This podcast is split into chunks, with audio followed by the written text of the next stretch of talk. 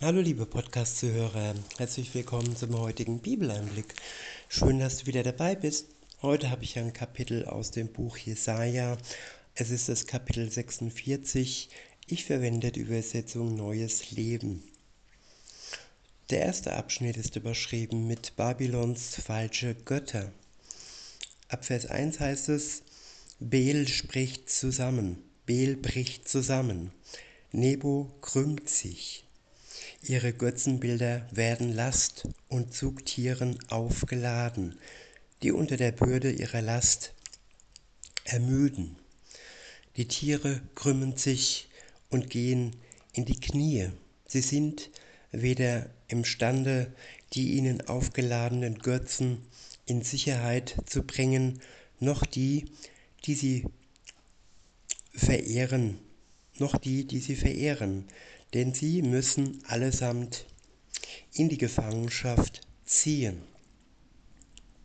Ja, wenn ich anstelle von Gott andere Götzenbilder stelle, Dinge stelle, die mir zum Götzen werden, Autos, Besitz, Geld, Macht, Beziehungen, alles, was ja den Platz von Gott ja streitig macht, dann wird das für mich zum Verhängnis werden. Und wir sind gefangen, gefangen von diesen Götzen und sind nicht frei und sind abhängig von ihnen.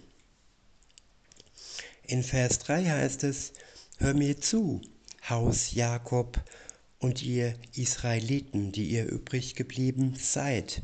Seit eurer Geburt seid ihr mir aufgeladen vom Mutterleib an trage ich euch.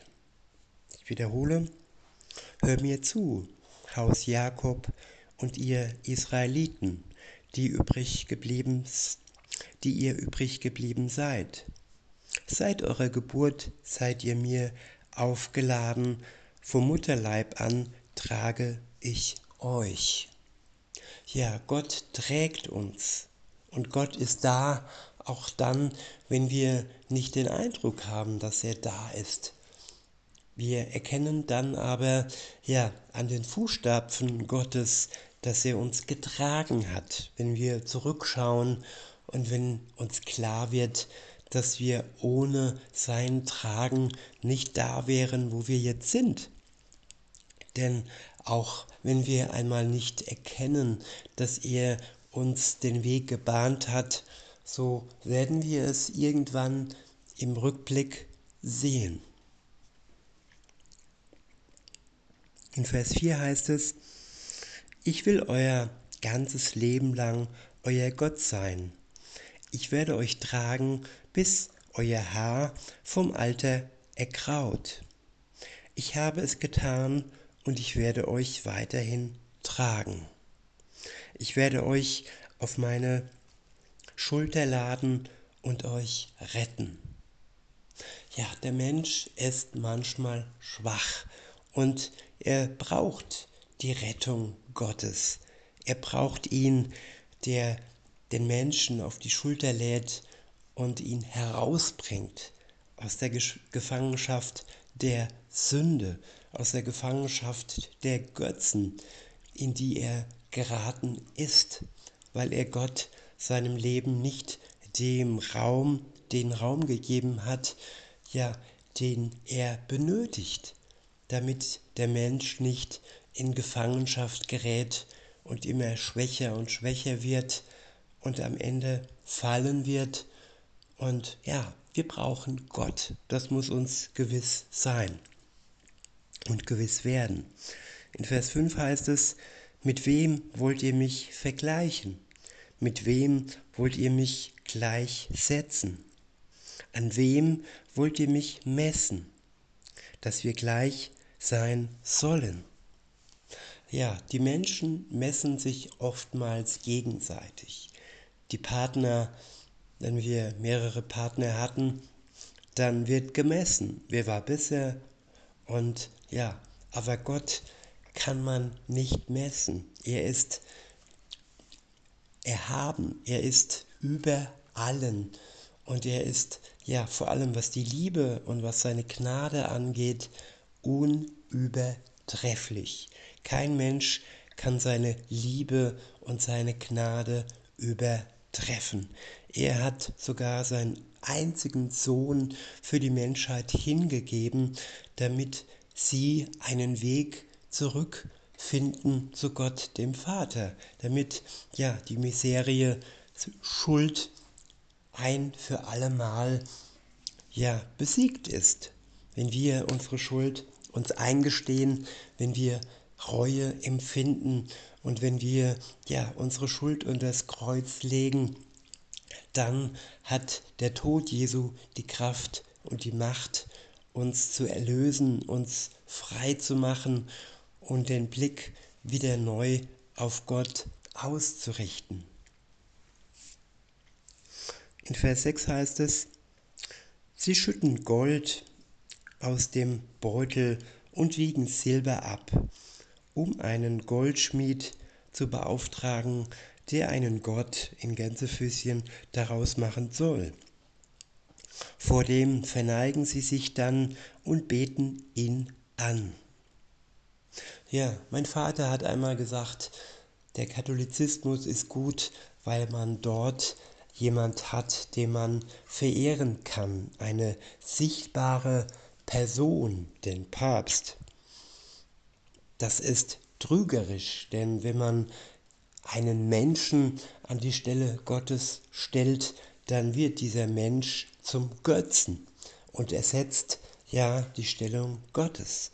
Den alleine ihm gebührt die Ehre, alleine ihm gebührt die Anbetung. In Vers 7 heißt es, sie haben ihn auf ihre Schultern tragen Sie heben ihn auf ihre Schultern, tragen ihn und stellen ihn an seinen Platz in der Wohnung. Dort bleibt er stehen und rührt sich nicht von der Stelle. Ja, diese Götzen, sie sind leblos.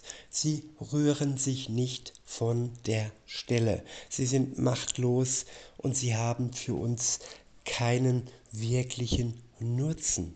Alleine Gott, der lebendige Gott, der seinen lebendigen Sohn in die Welt gesandt hat, er hat für uns einen ewigen Nutzen. Er hilft uns, dass wir die Sünde überwinden können durch den Glauben an ihn, an seinen Tod, durch, die, durch den Glauben an die Auferstehung. Und er schenkt uns durch den Glauben ewiges Leben. Ja, das kann keine Götze je vollbringen.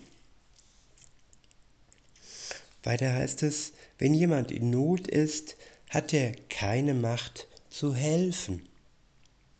Ja, man hört oft, Maria hilf.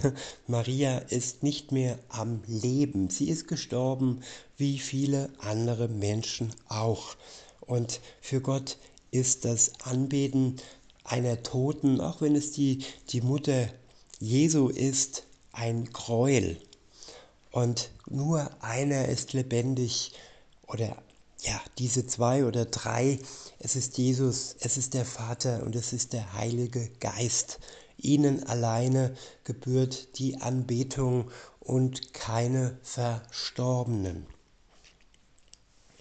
In Vers 8 heißt es, bedenkt dies und werdet standhaft. Nehmt es zu Herzen, ihr, die ihr euch Gott widersetzt. Denkt zurück an das, was von Anfang an von der Urzeit her galt. Ich bin Gott, sonst gibt es keinen. Es gibt keinen wie mich. Ich habe von Anfang an das, was kommen wird, vorausgesagt, schon lange bevor es Wirklichkeit wurde. Ich sagte, was ich plane, steht fest. Alles, was mir gefällt, führe ich auch aus. Ich rufe einen Raubvogel aus dem Osten herbei, einen Mann aus einem fernen Land, der meinen Beschluss in die Tat umsetzen wird. Es wird so kommen, wie ich es gesagt habe. Ich habe es geplant, ich werde es auch ausführen. Ja, alles, was Gott offenbart hat, alles, was eingetroffen ist, zeigt, dass Gott seinen Plan erfüllt. Und alles, was noch verheißen ist, was noch offenbart ist, es wird sicher geschehen. Es wird sicher erfüllt werden. Auf das Wort Gottes können wir uns verlassen. In Vers 12 heißt es, ihr trotzigen Herzen, hört mir zu, ihr habt euch weit von der Gerechtigkeit entfernt. Ich habe euch meine Gerechtigkeit nahe gebracht. Sie ist nicht fern. Meine Rettung wird sich nicht verzögern. Ich bringe Jerusalem Rettung und schenke Israel meine Herrlichkeit. Ja, Gott verzögert sich nicht.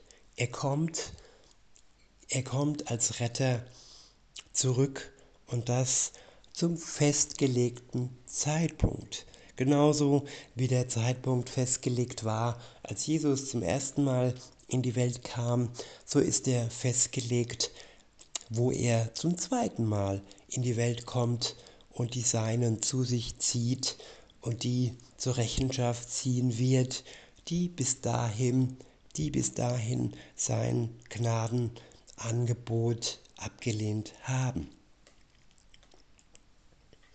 Der nächste Abschnitt ist überschrieben mit Weisung über den Fall, Weissagung über den Fall Babylons. Beziehungsweise, das ist das nächste Kapitel. Das könnt ihr gerne selbst weiter lesen. Ich belasse es bei diesen Versen, bei diesem Kapitel, wünsche euch noch einen schönen Tag und sage bis denne.